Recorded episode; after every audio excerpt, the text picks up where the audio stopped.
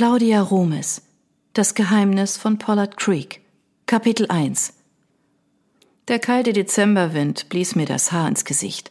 Ich wickelte mir meinen blauen Wollschal enger um den Hals und schlug den Mantelkragen hoch. Das Taxi, das mich abgesetzt hatte, war längst davongerauscht. Die Umstände meines Besuches drängten sich mir auf, und mich überkam eine Gänsehaut, die mich in der Einfahrt stehend erstarren ließ. Wehmütig überblickte ich Pollard Creek, das alte Bauernhaus mit dem schneebedeckten Dach, davor die breite Holzveranda, die rundherum verlief. Der wolkenverhangene Himmel darüber tauchte alles in ein tristes Grau. Sicher würde neuer Schneefall nicht mehr lange auf sich warten lassen. Die kanadischen Winter waren hart und lang. Temperaturen von minus 20 Grad waren da keine Seltenheit. Der Schnee, der sich zu den Seiten der Auffahrt zum Haus befand, war nicht weniger als einen halben Meter hoch.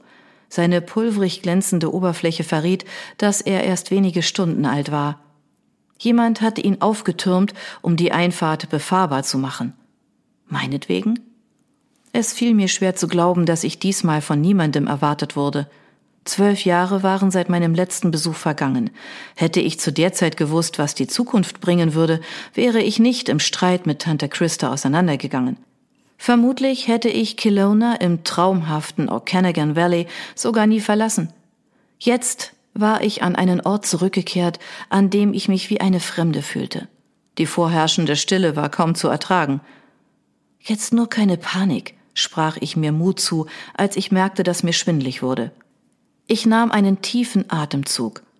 Der Wind wirbelte den Schnee auf, wie eine Wolke aus Eis verschleierte er für einen Moment die blaue Hausfassade, und mein Herz fühlte sich furchtbar schwer an. Denn unvermittelt wurde ich daran erinnert, wie es war, als ich die Ranch im Alter von 16 Jahren zum ersten Mal betreten hatte. Meine Mutter und mein Stiefvater hatten mich damals hergeschickt, in der Hoffnung, ein Aufenthalt in der Abgeschiedenheit Kanadas würde meine rebellische Art austreiben. Ich hatte nie viel von Regeln gehalten, hatte die Schule geschwänzt, gegenüber Lehrern keinen Respekt gezeigt und war von zu Hause ausgerissen, wann immer ich konnte. Ich war ein typisches Problemkind, das sich nicht mit der eigenen Zukunft befasste. Kurz gesagt, ich war anstrengend. Wahrscheinlich hatte Mutter mich deshalb zu ihrer Schwester geschickt, von der sie nie viel gehalten hatte und die für mich eine Fremde gewesen war. Heute beharrte meine Mutter darauf, dass sie sich zu diesem Schritt gezwungen gesehen hatte, weil sie geglaubt hatte, mir würde ein wenig Abstand von Deutschland gut tun. In Wahrheit jedoch war sie es gewesen, die Abstand von mir und meinem schlechten Benehmen gebraucht hatte. Das hatte ich zu der Zeit bereits gewusst, es aber nie ausgesprochen. Fest entschlossen meiner Tante Christa, das Leben zur Hölle zu machen, hatte ich mich meinem Schicksal ergeben. Ich hatte ja nicht ahnen können, dass ich mir an ihr die Zähne ausbeißen würde. Christa hatte nicht das geringste mit meiner Mutter gemein.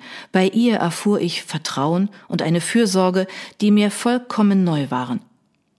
Ich stand immer noch wie angewurzelt in der Einfahrt und sah mich als das junge Mädchen, das ich einst gewesen war. Den Duft von frischem Heu und Christas köstlichen, mit Ahornsirup getränkten Pancakes in der Nase. Ohne dass ich es wollte, wanderte mein Blick an die Stelle, an der sie mich an meinem allerersten Tag auf der Ranch empfangen hatte.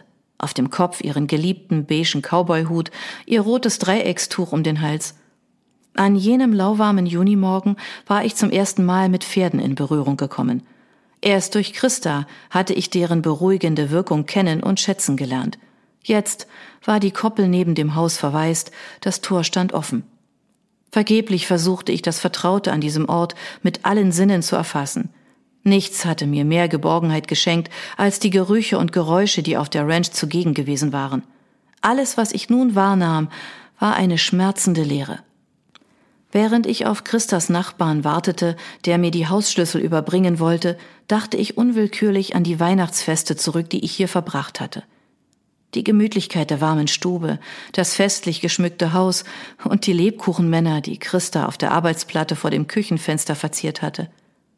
Wie gern hatte ich sie von der Waldgrenze aus durch das mit bunten Papiersternen gezierte Sprossenfenster dabei beobachtet – bei der Erinnerung daran flammte ein schwaches Lächeln bei mir auf, das sogleich von der nachfolgenden Wehmut erstickt wurde, die sich einstellte, als mein Blick die nun dunklen, leeren Fenster erfasste. Nichts deutete mehr darauf hin, dass die Ranch einst voller Leben gewesen war.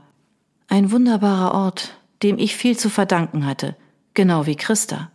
Erneut füllten sich meine Augen mit Tränen, so dass alles vor ihnen verschwamm. Ich konnte noch immer nicht glauben, dass meine Tante nicht mehr da war. Für mich war sie ein Vorbild gewesen, eine Frau, die niemals aufgegeben hatte, ganz egal wie schwierig es auch gewesen war. In den 60er Jahren war sie allein und planlos von Deutschland hergekommen.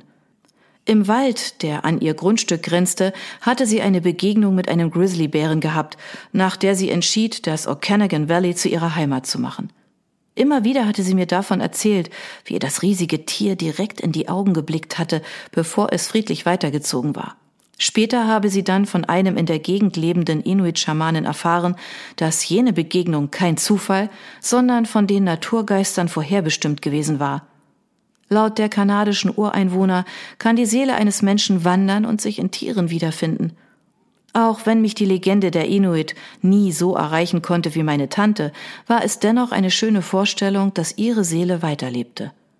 Die Tränen hatten meine Wangen eiskalt werden lassen. Mit dem Handrücken wischte ich sie fort. Ich griff nach meinem Koffer und ging auf das Haus zu. Noch einmal sog ich die frostige Luft ein und lauschte dabei meinem Atem, denn er war das einzige, das ich hörte. Die unangenehme Stille, in die die Ranch gehüllt war, wurde bedrückender, je näher ich dem Haus kam. Es war, als hätte Christas Tod alles Leben von hier fortgejagt. Endlich bog ein Auto in die Einfahrt ein. Der Schnee knirschte unter den Reifen, als es hinter mir zum Stehen kam.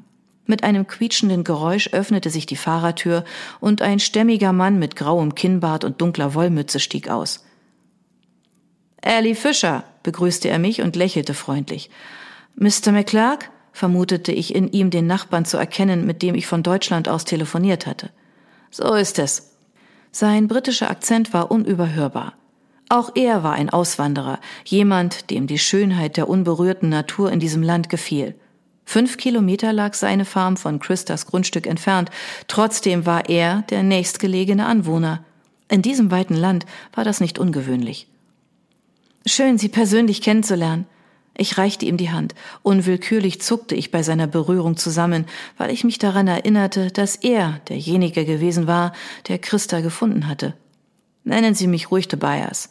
Ellie, es ist recht ruhig geworden hier, sagte er, und ich seufzte, gerührt darüber, dass auch ihm die befremdliche Stille aufgefallen war. Deine Tante war eine außergewöhnliche Frau. Ihr Tod ist ein großer Verlust. Seine Anteilnahme hatte er bereits am Telefon zum Ausdruck gebracht. Ich winkte ab, denn mir schnürte sich dabei erneut das Herz zu. Das ist wahr, hauchte ich. Er kam an meine Seite, stemmte seine Hände in die Hüfte und schaute gemeinsam mit mir auf das Haus. Christas ganzer Stolz. Ich nickte wie in Trance. Hier, Tobias hielt mir einen einzelnen Schlüssel hin. Den hat sie mir gegeben für den Notfall, falls sich einer von uns mal nicht mehr melden sollte. Er zog die Nase hoch. Ich nahm den Schlüssel an mich. Und das sind die restlichen Schlüssel vom Haus und von der Scheune. Er überreichte mir einen Bund mit mehreren unterschiedlich großen Schlüsseln. Seit meine liebe Clara vor zwei Jahren gestorben ist, bin ich allein und das Alter, nun ja, er machte eine Pause und schnaufte durch. Es birgt immer ein gewisses Risiko, wenn man allein ist. Ich verstehe, du und Christa habt aufeinander aufgepasst. Er betrachtete mich abwartend, als wäre er nicht sicher, ob das die richtige Formulierung war. Mein einziger Sohn lebt in Australien, andere Verwandte gibt es nicht mehr. Christa ging es da ähnlich. Sie hatte zwar Kontakte in die Stadt, aber in den letzten Jahren sind einige weggestorben. Nach der Diagnose lebte deine Tante sehr zurückgezogen. Sie ist kaum noch vor die Tür gegangen, hat niemanden mehr so richtig an sich herangelassen. Sie wollte kein Mitleid. Klingt nach ihr. Ich seufzte schwer. Wir haben gegenseitig aufeinander geachtet, als Nachbarn, als Freunde. Natürlich. Es ist schön zu wissen, dass sie nicht vollkommen allein war. Das war sie nicht. Ich nickte dankbar. Nach wie vor kämpfte ich mit Schuldgefühlen, weil ich vor mehr als zehn Jahren gegangen war, obwohl sie mich gewarnt hatte. Sie hatte gewollt, dass ich bleibe, aber ich war uneinsichtig gewesen, hatte ihr vorgeworfen, mich halten zu wollen, um nicht einsam zu sein. Ich wünschte, ich hätte noch einmal mit ihr reden können. Wir sind damals nicht im Guten auseinandergegangen, gestand ich. Tobias musterte mich mitleidig. Ja, sie hat es mir erzählt. Ich war schrecklich eigensinnig, als ich jung war, egoistisch und dickköpfig. Am Tag meiner Abreise war ich gemein zu ihr, habe furchtbare Dinge gesagt. Mir blieb die Stimme weg. Bekümmert senkte ich den Blick. Christa hat gewusst, dass du es nicht so gemeint hast. Langsam schaute ich zu ihm auf. Er lächelte ermutigend. Ich wollte ihm glauben, auch wenn ich mir nicht sicher war, ob er das nur behauptete, um mich aufzuheitern. Immerhin, es war tröstlich zu wissen, dass Christa und Tobias einen Freund gehabt hatte. Dennoch machte ich mir den Vorwurf, mich nie für meinen Ausbruch entschuldigt zu haben und nicht für sie da gewesen zu sein, als sie mich am meisten brauchte. Wollen wir hineingehen? Tobias stieg die Stufen zur Veranda hinauf. Zögerlich folgte ich ihm, zückte den Schlüssel und öffnete mit zittriger Hand die Tür. Drinnen war es dunkel und kalt. Hier hatten die befremdliche Stille und die Leere ihren Ursprung. Als ich den grünen Ohrensessel neben dem offenen Kamin sah, erschauderte ich. Tobias entging nicht, dass ich das Möbelstück anstarrte. Ähm, ja, dort habe ich sie gefunden. Ihr Lieblingsplatz. Zuerst dachte ich, sie würde schlafen, so friedlich saß sie da. Er legte ein paar Holzscheite in den Kamin. Ich lächelte trübsinnig. Ob sie wohl noch glücklich gewesen ist? Hm. Tobias hielt einen Moment inne. Ich denke schon. Endlich konnte ich mich vom Anblick des Sessels losmachen. Ich sah Tobias zu, wie er das Feuer anzündete, um die Kälte aus Christas Haus zu vertreiben. Sie war an dem Ort, an dem sie sein wollte, fuhr er überzeugt fort. Ich habe selten einen Menschen getroffen, der so sehr mit seinem Land verbunden war wie sie. Die Ranch war ihr Leben, ein Leben, das sie sich selbst ausgesucht hatte. Ich denke, nein, ich weiß, dass sie glücklich war für ihre Verhältnisse. Dann hat ihr gar nichts im Leben gefehlt? Ich betrachtete ihn verunsichert, wohl wissend, dass er mir darauf wahrscheinlich keine Antwort geben konnte. Nachdenklich zog er sich die Mütze vom Kopf. Nun, das ist eine schwierige Frage. Das war es zumindest, was sie immer behauptet hat. Sie war ein sehr positiver Mensch, aber meiner Meinung nach war deine Tante auch eine Frau, die viel weggelächelt hat. Manchmal hatte ich den Eindruck, dass es etwas gab, das ihr fehlte, etwas, das ihr aus irgendeinem Grund nicht vergönnt war. Ich legte den Kopf schief. Wie kommst du darauf?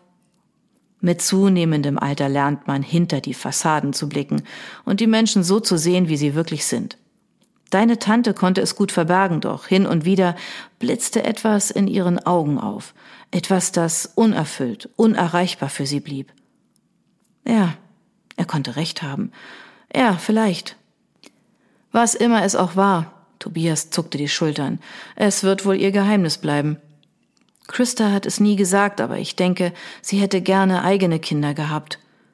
Zumindest wäre sie eine großartige Mutter gewesen. Möglicherweise war es am Ende die Einsicht, die uns alle irgendwann überkommt. Tobias machte ein ernstes Gesicht. Die wäre?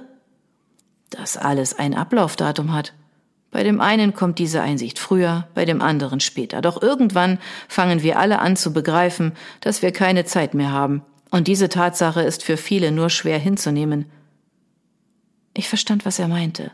Seine Worte riefen in mir eine ungeahnte Angst wach, die Angst davor, etwas Wesentliches zu versäumen, irgendwann zu sterben, ohne wirklich gelebt zu haben.